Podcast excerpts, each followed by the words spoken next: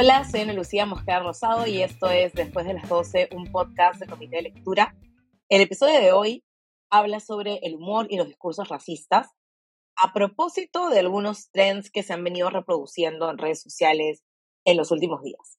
¿Dónde está el límite del humor y dónde comienza la reproducción de discursos que alimentan un sistema racista?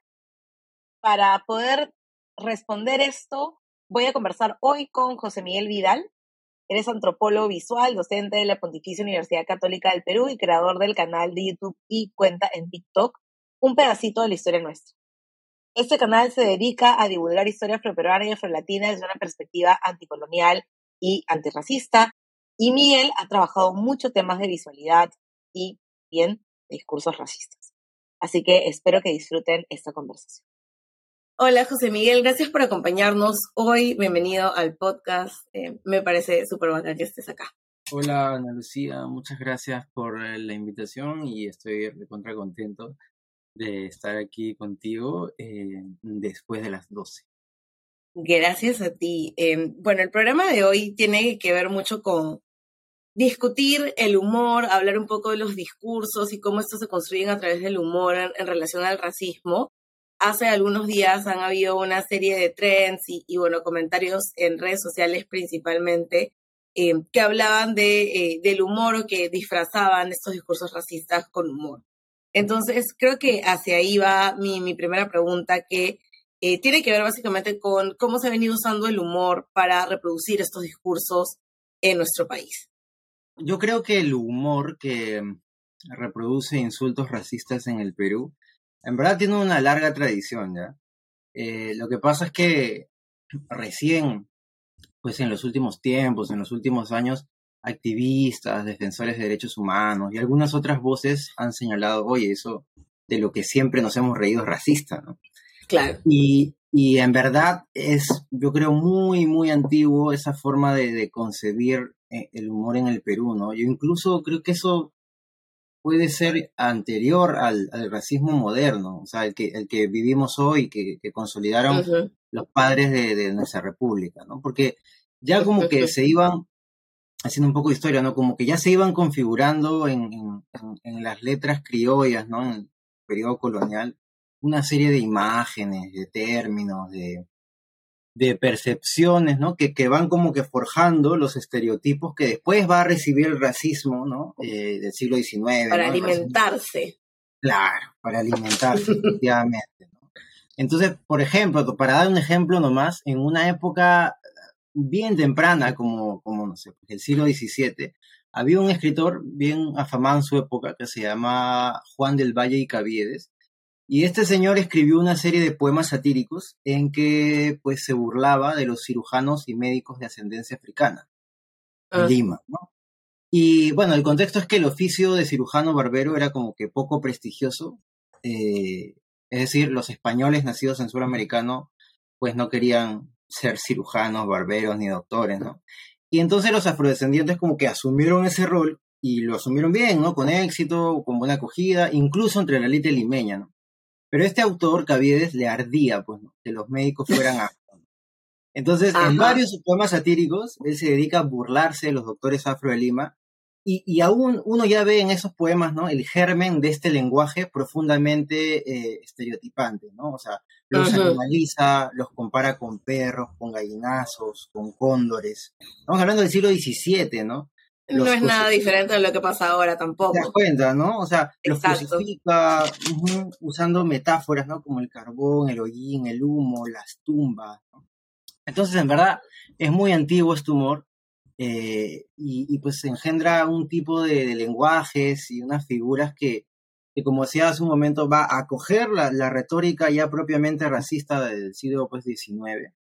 Este, y, y bueno, ahí ya eso se empieza a disparar, ¿no? O sea, tenemos pues a, dramaturgos como Felipe Pardo y Aliaga, que retoman esta tradición de imágenes de bestias salvajes, ¿no? Y además se burla ya de la forma de hablar de los afrodescendientes y, la asocia pues con falta de, civilización, ¿no? Con, con, con ignorancia, ¿no? Como para, y esto es importante, como para negarle la condición de igual, de ciudadano como él.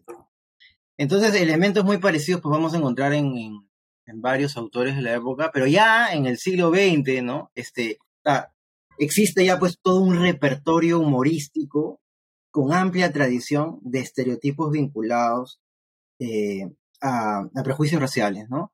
Eh, y no solo a personas afrodescendientes, ¿no? sino también a personas andinas o, de origen andino, ¿no? Entonces yo creo que... Exacto. ¿no? Yo creo que como en nuestro país el humor eh, se ha convertido lamentablemente en un vehículo, ¿no? Para propagar males endémicos, pues como el racismo, ¿no? Entonces, eh, parece que el humor que apela al cuerpo de la mujer afroperuana, ¿no? Al, al miembro del hombre afroperuano, a, sus supuestos eh, valores morales y cívicos cuestionables, ¿no? Este, a su em, supuesta tendencia a la criminalidad, ¿no? su supuesta inclinación a, al, al, sexo, ¿no? Su supuesta ingenuidad y tal. Este, lastimosamente es como unas formas predilectas del humor a la peruana, creo, ¿no? Y no, porque mira, si repasamos algunos de los chistes de los ¿no? Que, que, pasaron pues por programas televisivos como, no sé, Trampolín a la Fama, Risas y Salsa, yo me atrevería a decir que buena parte de ellos son chistes donde el objeto de burla es una persona afrodescendiente, una persona andina, ¿no? Eh, sí. ¿no? Y todo eso, pues, este, provocaba risas y sigue provocándolas, lamentablemente, porque de alguna manera canonizaba en la televisión la mofa popular, basada en la supuesta ingenuidad, lascivia, ¿no? inclinación pues presunta, ¿no? delictiva ¿no? del afrodescendiente. Y, y, lo mismo pasaba ¿no? Con, con, el sujeto andino ¿no? y su pretendida ignorancia, su supuesta falta de higiene. Exacto. ¿no? motosidad. ¿no? Entonces, como que, por ejemplo, la televisión canoniza eso. ¿no? Y lo, lo reproduce y, digamos, llegamos hasta ahora, digamos, 2020 el que seguimos reproduciendo esas cosas y hay nuevos matices también para, para este nuevo humor, ¿no? Un humor distinto, un humor aparentemente inofensivo, ¿no? Yo quería también preguntarte o, o pedirte que pudiéramos hacer esta relación entre esto en realidad es humor a esto es racismo, que creo que es el espacio en el que nos cuesta muchísimo hacer la conexión entre una cosa y otra, ¿no? Yo, yo he estado eh, haciendo contenido sobre esto hace algunos días, específicamente por este caso de, hashtag tía Paola. Y mm. todas las personas que dicen, no, esto no es, lo que dicen es, es solamente una broma, ¿no? Eh, hay, parece que hay como un, espacio mm, gris entre de esto nos reímos y esto realmente es racismo, y parece que nos cuesta también hacer la, la relación entre una cosa y otra, ¿no? Sí, sí, de todas maneras, ¿no? Eh, o sea, yo, yo creo que es, ahí hay una forma, o sea, esa, línea que para algunos es como muy delgada y para algunos no existe, ¿no? Exacto. Y este, yo creo que también tiene que ver con, o sea, la verdad es como, sí, hay como una normalización del racismo en el humor, ¿no? Em, pero a mí me parece que, o sea, que eso como que se puede entender o tiene como dos partes, ¿no? Es decir, la normalización del racismo en el humor tiene como que un interior y una fachada, a mí me parece, ¿no? O sea, por ejemplo, si hablamos del caso afroperuano, el, el, el interior de esto es como el racismo nuestro cada día, ¿no? O sea, el que ha vuelto normal el insulto y el apodo racista en el colegio, el que normaliza hablar de y pensar a las mujeres negras como siempre dispuestas sexualmente, ¿no? El que naturaliza la potencia sexual de los hombres negros, el que considera el cabello afro como desordenado, ¿no? El que cree que será pues equivale a bailar eh, timba, festejo, a cocinar rico, jugar fútbol y volei, ¿no? Y, y, aunque todo eso es como la, la, epidermis del racismo, porque sabemos que hay un racismo estructural, ¿no? Sí, claro. Digo que, digo que es el, el, el, interior en el sentido de que está como tan interiorizado que es parte del sentido común, ¿no? Entonces, casi como, como nuestra forma de percibir la realidad social e interactuar con el otro, ¿no? Este, Es racista, entonces pasa absolutamente inadvertido, ¿no? Efectivamente. sin embargo, yo creo que ya, como decías, ya 2023, yo tengo la impresión de que mucha gente, y tengo la impresión de que mucha gente joven, ¿no? Cuando pasa esto en redes, por ejemplo, este, no solo han escuchado y visto a otros señalar, oye, eso es racista, ¿no? Sino que de alguna manera no lo entenderán como a profundidad, quizá eh, porque no se han dado el tiempo de hacerlo, pero sí saben que eso es racista, ¿no? Y entienden más o menos eh, por qué es racista. Pero a mí me parece que sucede que deciden mirar a un costado, ¿no? Y mejor no complicarse, ¿no? Pretender que eso que dijeron, eso que oí, eso que, que vi, no es racista y por lo tanto yo también puedo decirlo, reproducirlo y no pasa nada. ¿no? O saber que es racista, pero decidir, decidir repetirlo, ¿no? Que eso es lo que me, me, me ha hecho pensar mucho en estos días, ¿no? Esta idea de sí sé que es racista y escuché lo que tienes que decir, pero igual lo voy a seguir diciendo porque puedo. Tal cual. Y por, eh, sí, coincido con eso, y por eso te decía que claro, en interior hay una fachada también, ¿no? Que la fachada es que a sabiendas de que es racista, este, se permite, o lo permito, lo perpetúo y lo reproduzco, ¿no? Entonces yo me atrevería a decir que hay como una, o sea, para hablar de estas formas ya más contemporáneas, ¿no? Muy actuales de, cómo se manifiesta el racismo, ¿no? Eh, en el Perú y en la región, como hemos visto con ese tren que mencionabas, ¿no? Sí. Eh, hay, hay un cinismo, creo yo, extendido entre quienes producen ¿no? y quienes disfrutan del humor con elementos que reconocen como racistas, ¿no? Y, es un cinismo, yo me atrevería a decir, así como, como, como teorizó este psicoanalista y pensador este, francés Jacques Lacan, ¿no? Es que es como, como un tipo de, de goce, ¿no? Eh, o sea, es como que el que hace una bufonada, ¿no? Que más o menos sabe que es incorrecta, pero cuya incorrección o alevosía, ¿no? Este, finge, finge como que no entiende, ¿no? Entonces, pienso que hay como una suerte de goce en ese exceso, ¿no? Como que en esa transgresión. Es racista, pero a lo digo y la gente se va a matar de risa.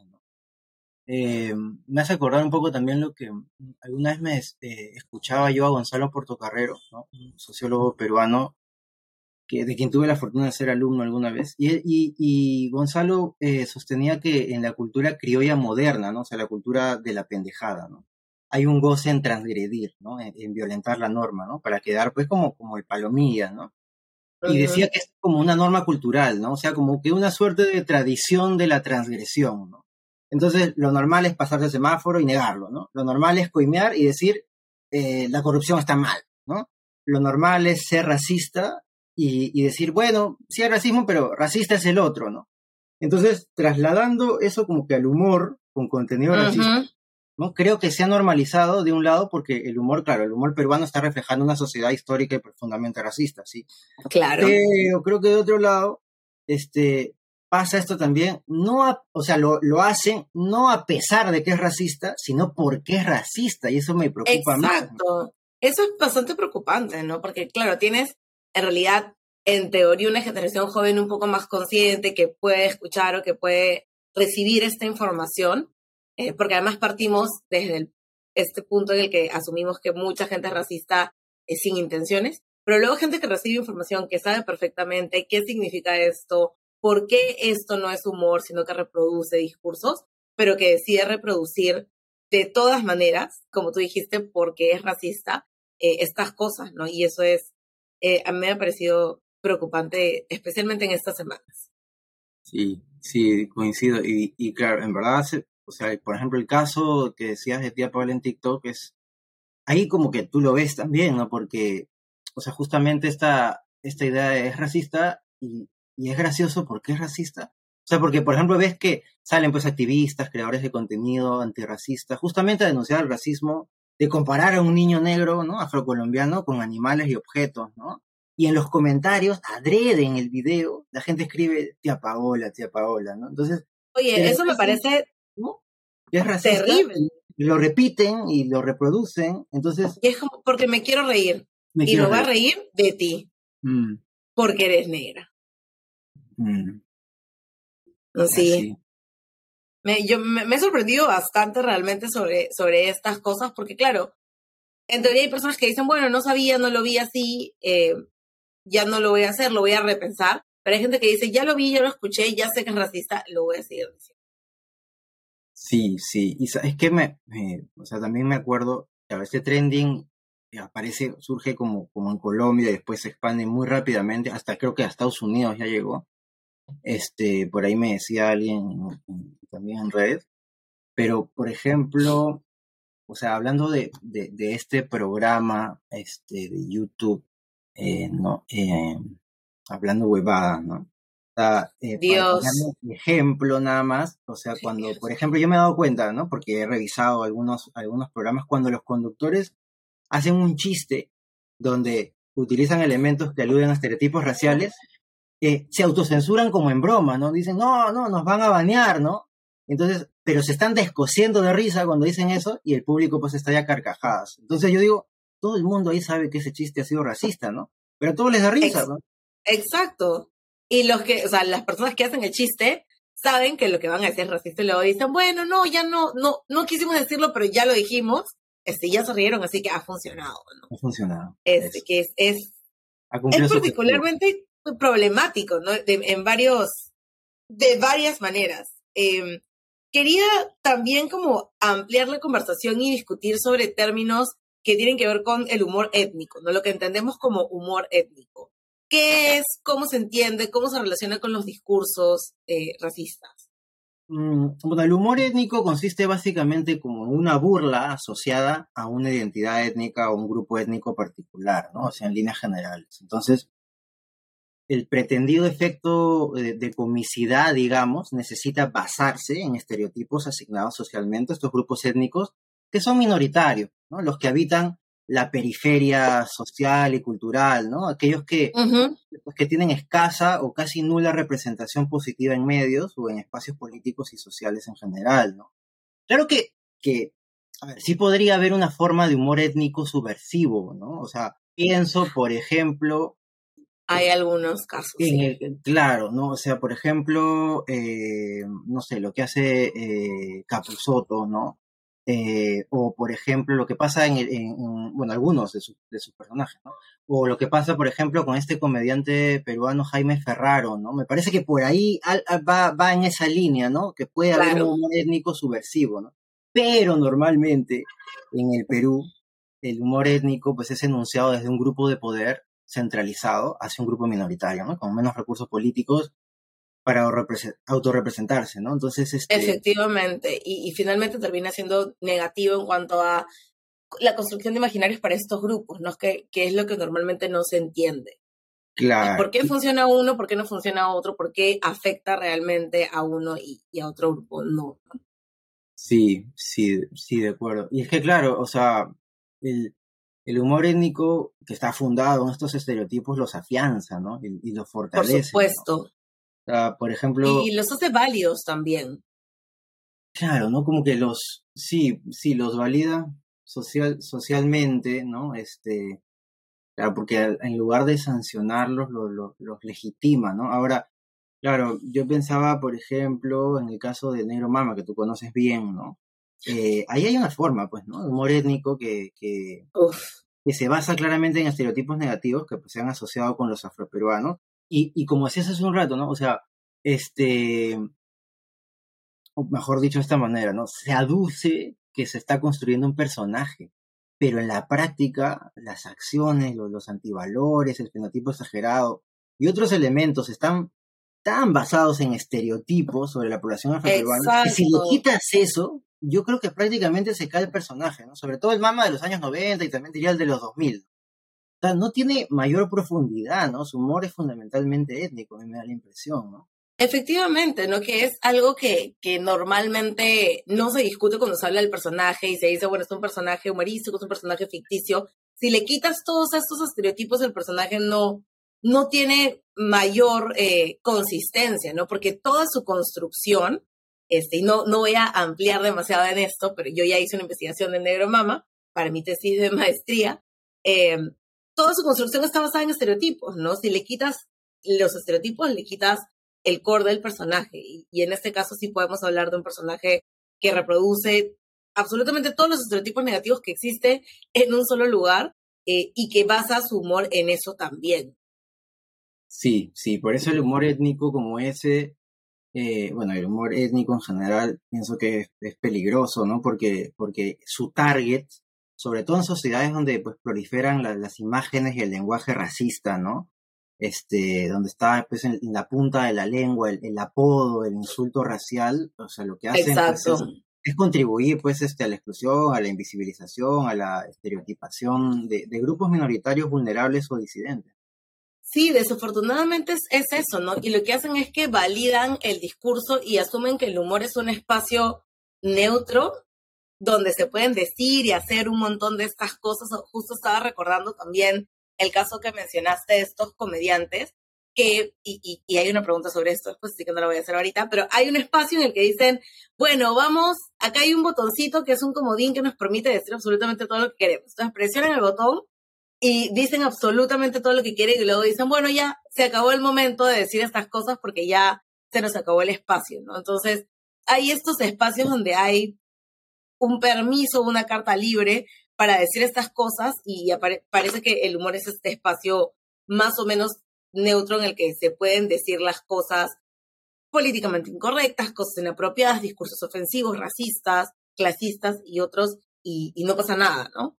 Sí, sí, tal cual, claro. Se está como considerando que dentro de las coordenadas del, del, humor hay un, hay un camino, una vía libre para que pueda operar ese lenguaje eh, y ese discurso racista que, que, bueno, que se entiende socialmente es incorrecto, ¿no? Y, y, abiertamente, pues, es cada vez más difícil que la gente eh, reconozca, ¿no? Y asuma y diga, ¿no? Aunque, bueno, hemos visto el año pasado cosas bien fuertes, ¿no? Este, en, en la calle, ¿no? O sea, también hay que decirnos que esté desapareciendo.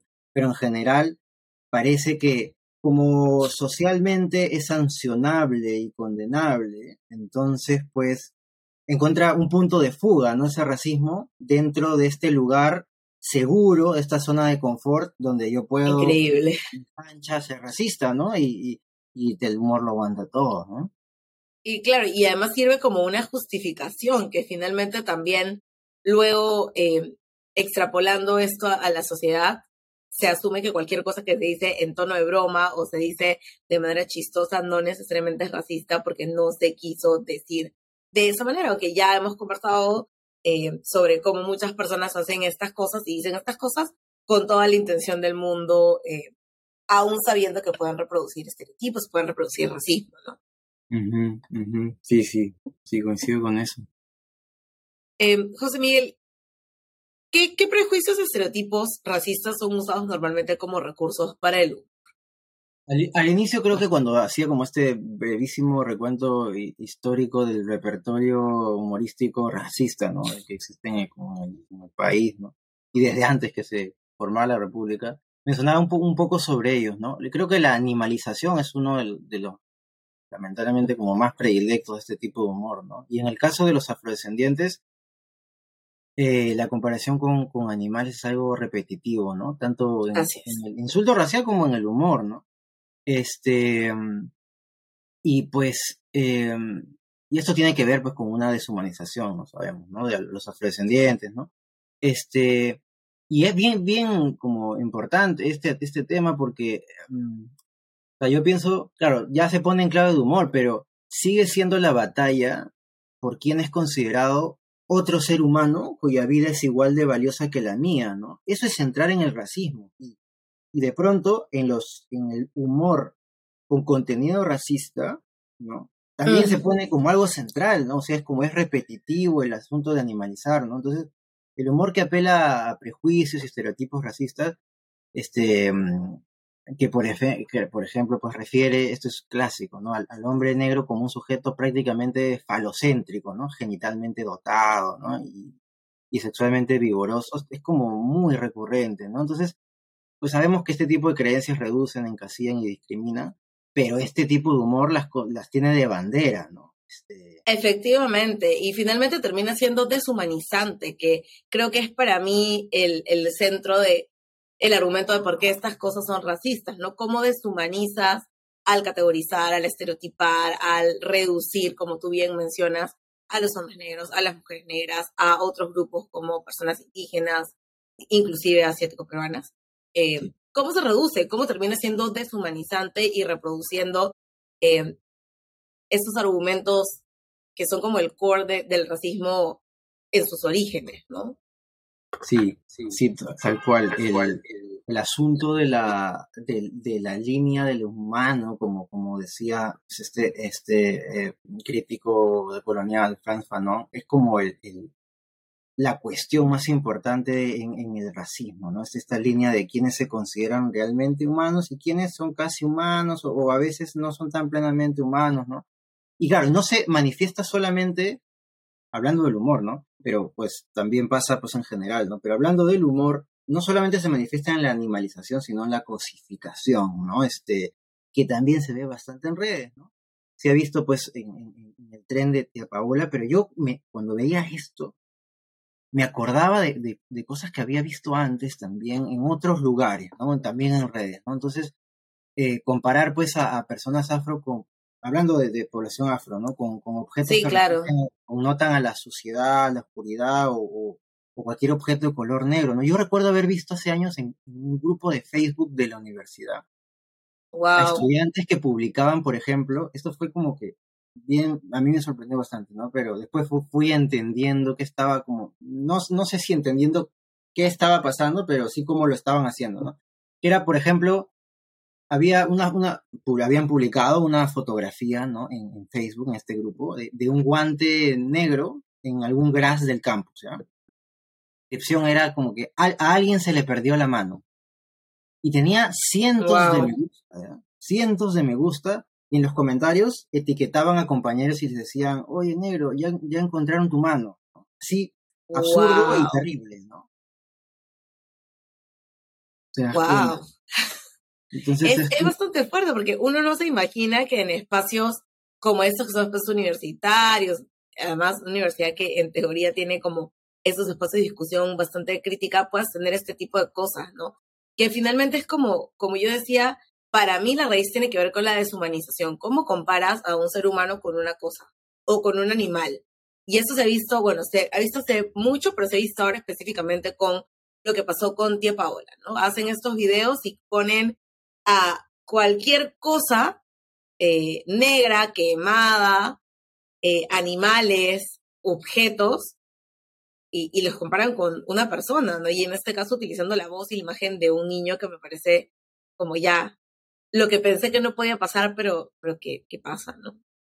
Sí, incluso, claro, y ahí ya como ya se puede como deslindar otro tema que es muy fuerte también, que es como ya el tema de, de, de, de, las infancias afro, ¿no? O sea, como tampoco los niños en realmente son considerados plenamente como seres humanos a partir de esta mirada racista, ¿no? Y eso pues está Sí, efectivamente, no, no, no hay ni siquiera una línea de, no sé, respeto o algo hacia un niño, ¿no? Su voz está siendo utilizada, su imagen está siendo utilizada eh, para reproducir racismo, ¿no? Cuando finalmente el trend o, es, estos videos no eran no habían sido creados con esa intención, ¿no? Pero vemos también cómo se transforma, cómo se, se va permeando este discurso con algo que está totalmente distorsionado de su forma original o de su intención original, como en este caso, ¿no?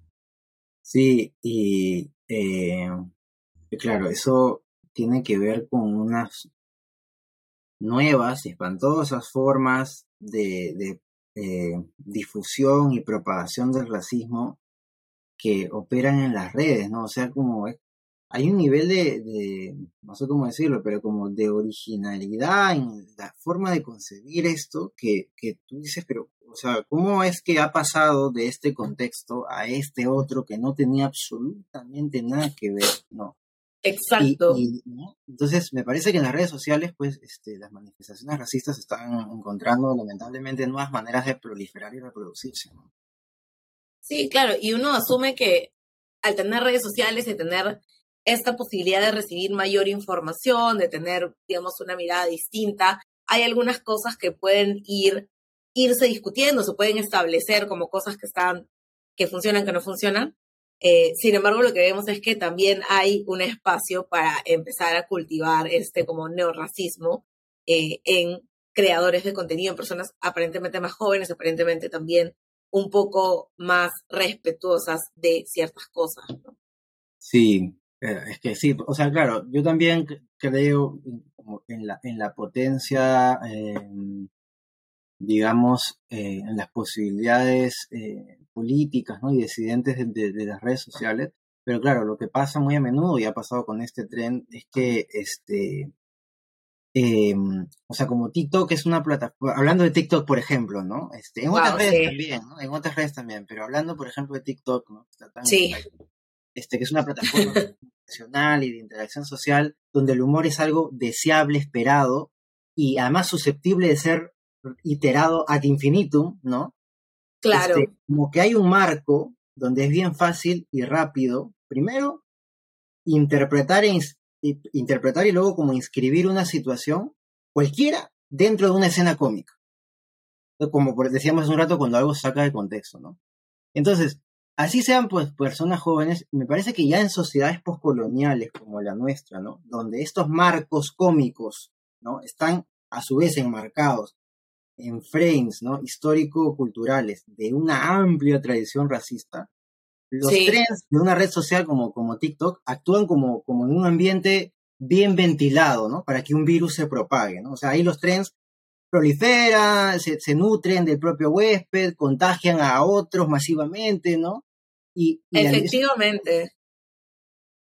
¿no? Sí, o sea, se reproducen de manera tan masiva eh, y, además es como trends que, digamos, cuando son cuestionados, cuando son interpelados, al final lo que reciben es una, una serie de agresividad hacia los propios creadores de contenido, ¿no? Mm. O ni siquiera, o sea, los creadores de contenido que cuestionan, sino cualquier creador de contenido que cumpla las características que se ajustan a esta generación de humor, ¿no? Lo que hemos visto ahora, por ejemplo, es que hay un montón de creadores de contenido que ni siquiera hablan ni de racismo ni de temas eh, afrodescendientes o, temas antirracistas, a las que se les ha puesto, se les ha llenado el perfil de tía Paola, este, sin, sin ningún motivo, ¿no? Que es además este, esta cosa que también cae en, en, lo ridículo, en lo sin sentido, pero que, como tú dices, se reproduce de manera casi inmediata, ¿no? Sí, sí, es lamentable, pero tiene, ¿sabes qué? Como como, o sea, estos espacios virtuales, ¿no? Y, bueno, hablamos de TikTok, pero pasa pues en Instagram, en Twitter, ¿no? Este, tienen un potencial que, que por ejemplo, yo creo que no tenían la, la televisión, ¿no? No tenían incluso este, personajes como, pues, no sé, la paisana Jacinta, el negro mama, ¿no? O sea, igual que la tele, sí, son multimodales, o sea, tienen un aspecto lingüístico, un aspecto visual, espacial, etcétera. Pero yo creo que ofrecen como como nuevas posibilidades eh, que, lamentablemente pues estamos viendo ahora y, por ejemplo, ¿no? O sea, primero que funcionan como repositorios audiovisuales. O sea, de los que se puede echar mano en cualquier momento sin necesidad de un broadcaster, un conductor, un presentador. Porque esto de, de este niño Janfrey, no afrocolombiano, yo entiendo, por lo que he estado viendo, que es un video antiguo que alguien como que lo ha rescatado y lo ha descontextualizado y lo ha llevado hacia otra sí, cosa. Yo no sé en qué momento se distorsionó tanto este trend. O sea, cuando lo, yo lo vi hace como un mes, o sea, fue hace tiempo. Y me pareció tierno, me pareció bonito, pero de, pronto lo llevaron hacia otro lado. A alguien se le ocurrió que podía ser chistoso y como tú dices, hay cosas que, que corren nomás. Sí, Sí, y lo, lo, lo fuerte, lo que un poco lo mencionabas hace un rato, es que a diferencia de, por ejemplo, como se veía en, en, digamos, en un humor con contenido racista en la televisión, ¿no? Este, ya en esta época vemos cómo es posible desanclar la imagen del audio, ¿no? O sea, esto que decía Roland Barthes, el texto, ¿no? Y de alguna manera podríamos decir el audio también, permite anclar la imagen, ¿no? Y, nos da como un vector de hacia dónde interpretarla. Ahora estas redes, o sea, bueno, la gente en estas redes, ¿no? Este, está encontrando una suerte de potencial racista realmente inédito, ¿no? Porque como separas el audio de la imagen y puedes configurar siempre como nuevas bromas basadas en estereotipos racistas, ¿no? Entonces, como, ¿dónde, dónde termina esto? No sé, ¿no? La verdad es que sí, ¿no? Uno, uno sabe dónde, ¿no? Ah, inclusive ayer, y eso me pareció como mm, mm, especialmente doloroso, vi que habían hecho este tren eh, de tía Paola y, y, en el momento de que anuncian esto, eh, a quien señalaban era un niño negro, entonces como regresa a la persona que originalmente creó el tren, pero con otro tenor, ¿no?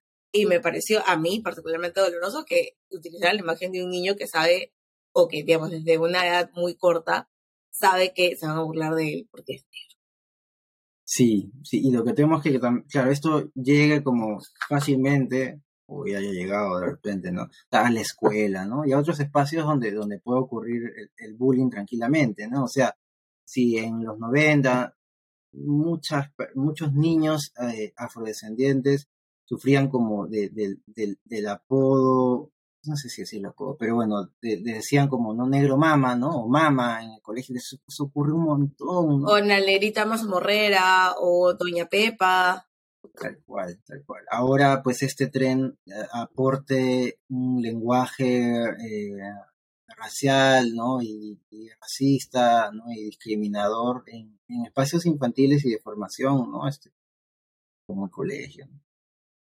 La verdad es que sí, ¿no? Y, se aplica a todo. Eh, y, al parecer, y eso a mí me, parece bien triste porque al parecer siempre hay una nueva manera de deshumanizar, que finalmente es este, lo más lamentable al final, ¿no? Tienes, pasas de ser, como tú dijiste, negro mamá, ser doña Pepa, ahora a ser tía Paola, ¿no? Siempre hay una manera de generalizar y terminar como digamos, generando este estereotipo, esta manera de cosificar eh, que va mutando, ¿no?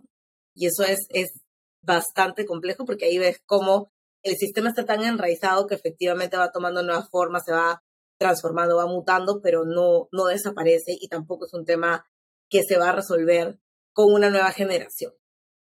Sí, yo tampoco creo que, que sea un tema generacional nada más, ¿no? Algunos, porque claro, algunos también dicen, ¿no? Los que enuncian y, reproducen este, sin mayor tapujo y con total desparpajo estas, eh, estos chistes, estos trends de contenido eh, racista, pues dicen, no, lo que pasa es que tienes la piel muy fina, pues, ¿no? Este, la generación de cristal y... y eh, no sabes reírte de ti mismo. Así es, ¿no? Porque eres acomplejado, eres resentido. Pero yo en verdad no creo que sea un tema generacional tampoco eso, ¿no? Porque estas bromas existen en redes y yo de verdad no sé cuál es la edad de la persona que está detrás y sospecho que todos son muy jovencitos y este y, y esto sigue propagándose muchísimo, ¿no? Entonces no creo que sea solo o sea, un tema como que ya pasa la generación, ¿no? De cemento, como dicen algunos, ¿no? Y entonces llega una nueva generación consciente. Ojalá fuese así. Fuese así, pero no, no estoy tan convencido de eso. No das impresión. Sí.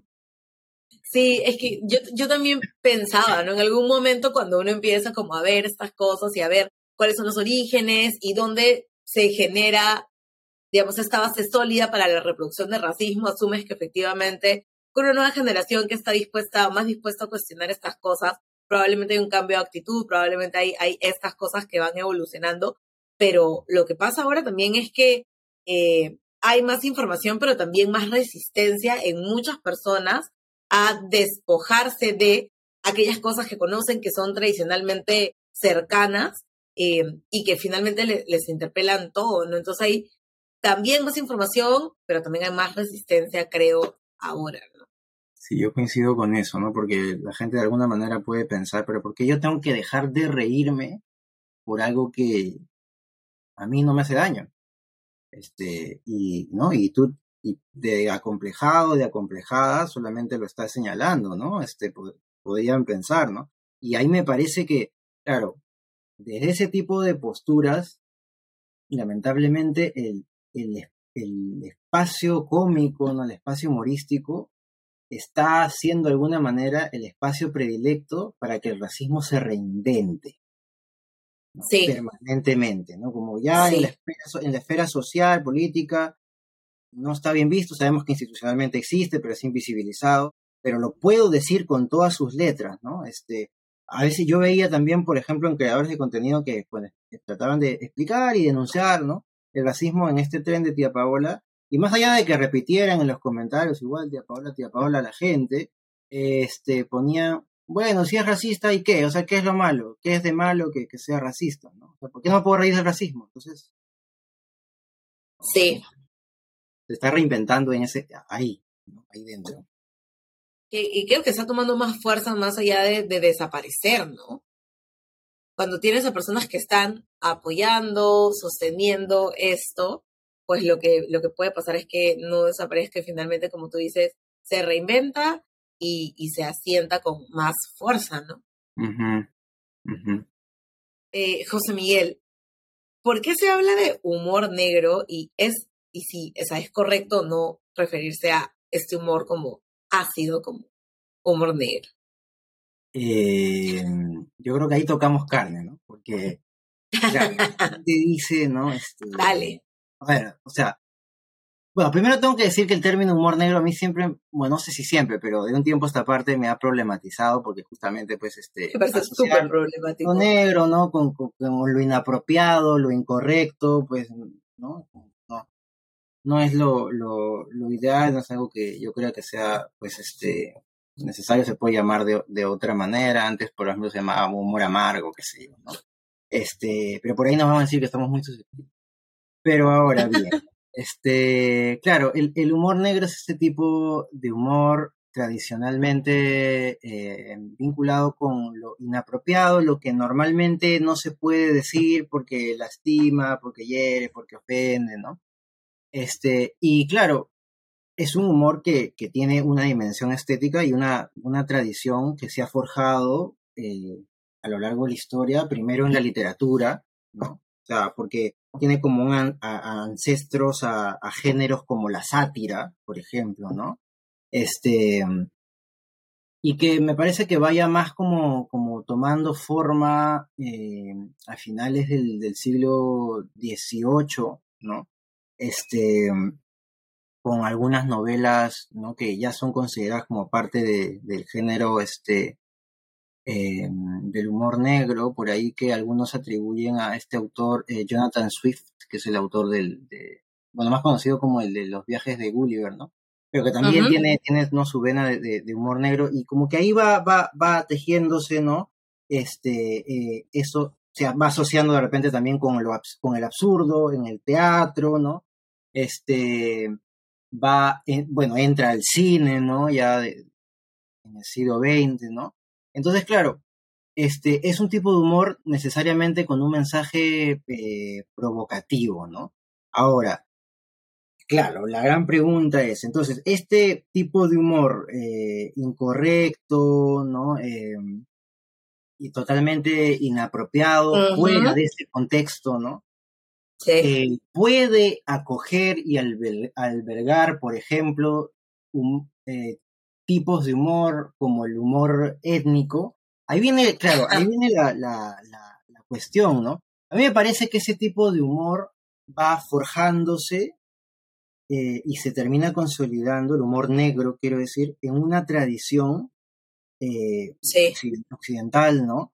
Que, que, digamos, cuya, esto es una impresión mía, ¿no? Pero cuya, eh, quienes lo enuncian y quienes lo escuchan, lo ven, ¿no? O lo leen, conforman más o menos parte de, un colectivo que se considera y que se consideran iguales, ¿no? De alguna manera, este, como, como los pares. Es decir, los que escriben esto, los que lo enuncian, tienen un público que considera que se pueden reír de las mismas cosas.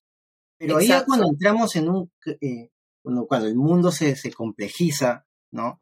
Y, y, empiezan a ser más visibles eh, las minorías, ¿no? Y no solamente las minorías étnicas, ¿no? También las minorías de género, ¿no? Y otro tipo de, de, eh, minorías, también, por ejemplo, este, eh, la neurodiversidad, ¿no? Entonces, este, ¿no? las habilidades diferentes, ¿no?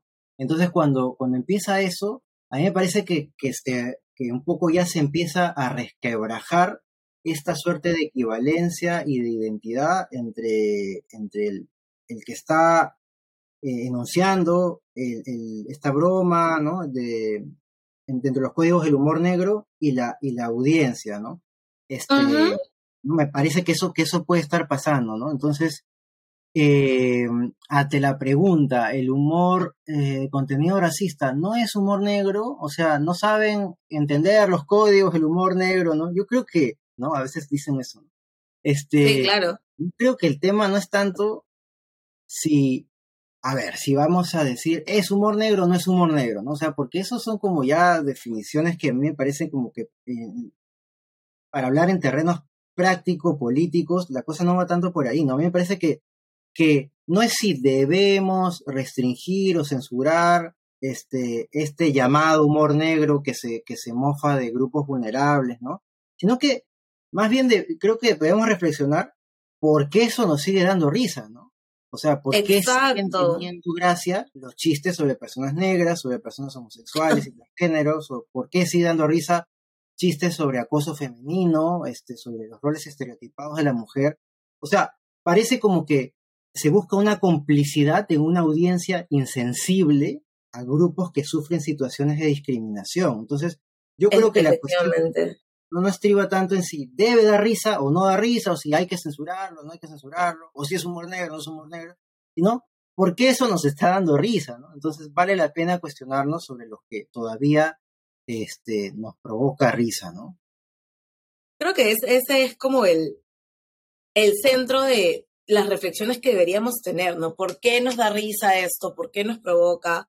risa y por qué también utilizamos esta idea de, bueno, en realidad no es racista, no es homofóbico, no es machista, es humor negro, ¿no? Que eh, volviendo al, tema de, de este par de, chicos que hacen comedia, creo, o que intentan hacer comedia, es lo que utilizan mucho en sus, en sus presentaciones, ¿no? Tienen como una campanita, una de estas cosas, eh, y dicen humor negro. Entonces, hacen, ponen la campanita de humor negro y, dicen una serie de cosas que claramente no serían tan, tan divertidas en otro contexto, ¿no? Claro, tienen que darle como ese marco, porque ojo, ¿no? Este, como. Claro, claro. Que se puede extender.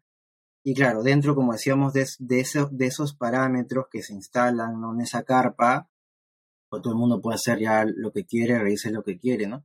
Pero yo decía como hace un rato que me parece que que ahí hay como un cinismo extendido, ¿no? Este, o sea, sobre todo entre los jóvenes que usan de este tipo de humor, ¿no? Porque, ¿sabes qué? Me pregunto si este debate sobre, supuesto debate, creo yo, sobre los límites del humor versus la libertad de expresión, de verdad es un debate que las personas quieren emprender, o sea, quieren realmente instalar la discusión pública sobre eso, o solamente es un mecanismo de defensa de un status quo, ¿no? Que, que prefiere mantener su complicidad sobre temas que ya sabe que están mal, ¿no? Y vulneran y hacen, y hacen daño. Efectivamente, yo creo que es una, es una cosa que se pone en discusión cuando aparecen eh, los reclamos, las quejas o, estos cuestionamientos a, a, la clase de humor que se hace, ¿no? Antes de eso no se discute, no se cuestiona, no se utiliza como un escudo, ¿no? sí, sí. Y además pienso que o sea, si alguien se ríe, es que de alguna manera lo, entiende, ¿no? Sino que prefiere seguir riéndose de lo mismo y, amparándose pues en una legitimidad colectiva. No están dispuestos a dejar de reírse de eso que siempre les ha dado risa. Exacto. Em, ¿Y qué pasa? Y esto es como algo que a mí me genera mucha, muchos pensamientos encontrados. ¿Qué pasa con las personas que dicen, yo soy afrodescendiente, yo soy una persona racializada, yo soy una persona eh, no sé, indígena o me identifico como mestiza y me da, igual me da risa. ¿Por qué hay siempre este respaldo a eh, las bromas racistas de parte de personas racializadas y por qué esto se utiliza además como una justificación válida para seguir haciéndolas?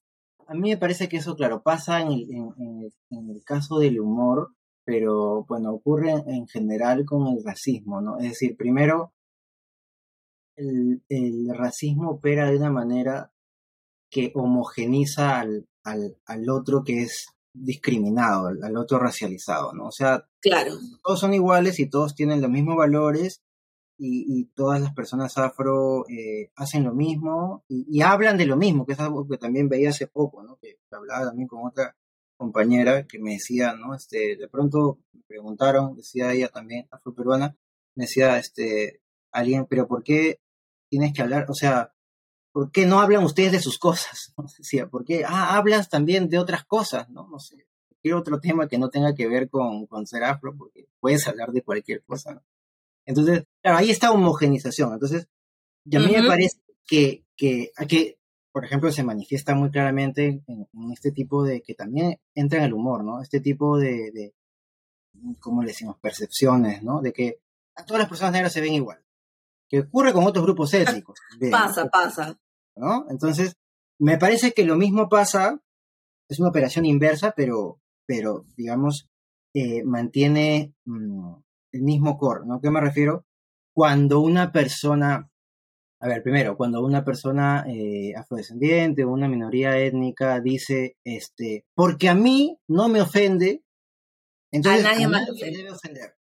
Entonces, de pronto, claro, tú dices, ah, pero es que eso es justamente cómo se sostiene el discurso racista, ¿no? Porque uno representa a todos como si fuesen una especie. Ajá. ¿Te das cuenta, no? Entonces, es, parece, el, la persona, primero hablando de la persona racista, me dice, mira, él es afro también, ¿no? O él es de tal grupo étnico, él también es una persona de origen andino, y se ríe. Entonces tú estás mal estás acomplejado, acomplejado. Claro, tú eres un resentido o eres muy sensible o te tomas las cosas muy personal. Pero así opera el racismo, pues, o sea, homogeniza y hace como que si el, eh, la parte no pueda representar al todo, cuando como en cualquier grupo étnico, lo que pasa es que los grupos étnicos, digamos, eh, eh, hegemónicos no se dan cuenta de eso, la diversidad pues está en todos lados, ¿no? Y entonces, entonces se ve así. Ahora, para hablar de la persona eh, racializada, pues aquí yo, pues acá creo que se puede coger desde, desde varios, varios lugares, ¿no? Este, o sea, existen distintas teorías para interpretarlo, pero como voy a tratar de, pensarlo de manera más, más eh, sencilla, creo. O sea, por ejemplo, está esta idea, va a empezar con lo más fuerte, que es lo que se me ha ocurrido, ¿no? Este, este, esta categoría eh, que, que, mm, ah, que, acuña Malcolm X, ¿no? Malcolm X, que es también el negro de casa, ¿no? Este, me da la impresión de que se puede interpretar por ahí, que, es fuerte, Qué fuerte. Pero que ocurre, es fuerte, es fuerte. es fuerte, ¿no? Pero solamente como para decir que, que ocurre en, en, hay una forma, o sea, se sabe que hay un status quo que me subyuga, que me margina, entonces lo más conveniente y más cómodo este, y más seguro para mí. Además, sí. ¿No es cierto? Moverme dentro de, esos parámetros. Entonces, dentro de los marcos humorísticos, es mejor reírme de esto, ¿no? Porque ponerme del otro lado es colocarme en una zona muy insegura donde me voy a colocar en una posición vulnerable y aún más desprivilegiada. ¿No? Sí, complicado. Entonces, y creo que eso da para una, una conversación totalmente eh, distinta, nueva, pero sí es, es complejo, ¿no? Y como tú dices, algo que me, me pareció valioso de esto es también esta generalización de si a una persona negra no le importa, a los demás no les importa, tiene que ver con una, una visión eh, homogenizadora y también al, fin, al final como deshumanizante, ¿no? Es como no me importa lo que un individuo diga, si alguien dice eso se aplica para toda, para todo el grupo y ya no hay nada más que discutir ahí. Claro, claro, exacto, exacto. Y claro, también eso pasa pues en el caso de, o sea, pasa con las personas no racializadas que ejercen racismo y con las personas racializadas que yo, yo digo reproducen el racismo, ¿no? Porque como que estoy más bien eh, pensando que, que si el racismo pues es, un sistema, entonces, claro, las personas racializadas no podrían ser racistas efectivamente, pero sí podían reproducir discursos racistas, ¿no? Todo el tiempo. Efectivamente, porque al final el sistema funciona en tanto todo el mundo está involucrado, ¿no? si hay resistencia de alguna persona, otra persona diciendo esto está mal, el sistema tambalea, ¿no? Pero necesita de todo el mundo, inclusive las personas racializadas, para existir. Eso, eso. Y yo pensaba ahorita en, o sea, esto de que, de que todo el sistema puede tambalear. ¿Por qué no lo hace? Pensaban en un concepto este, de, de, de no, el autor este anticolonial y antirracista Franz Fanon, ¿no? Él habla de algo que es como la distribución social del racismo. Dice más o menos como que todos creen que hay racismo, y eso pasa en el Perú, ¿no? Porque se ha como investigado y, ¿no? A la hora de asignar y reconocer responsabilidades en la acción racista, nadie ha sido. Entonces, el sujeto racializado todo el mundo saca cuerpo, ¿no? Entonces el sujeto racializado, dice Fanon, se queda solo o sola ¿no? en medio de la situación racista porque la gente del racismo ha desaparecido. ¿no? Entonces, ¿qué pasa? Si no hay culpable y sin delito aparente, no tangible, la víctima se estaría como inventando el racismo, ¿no? O ella sería incluso la culpable, ¿no? O sea, ella se está victimizando porque es acomplejado, por resentido. Entonces, de pronto la víctima... no tiene autoestima.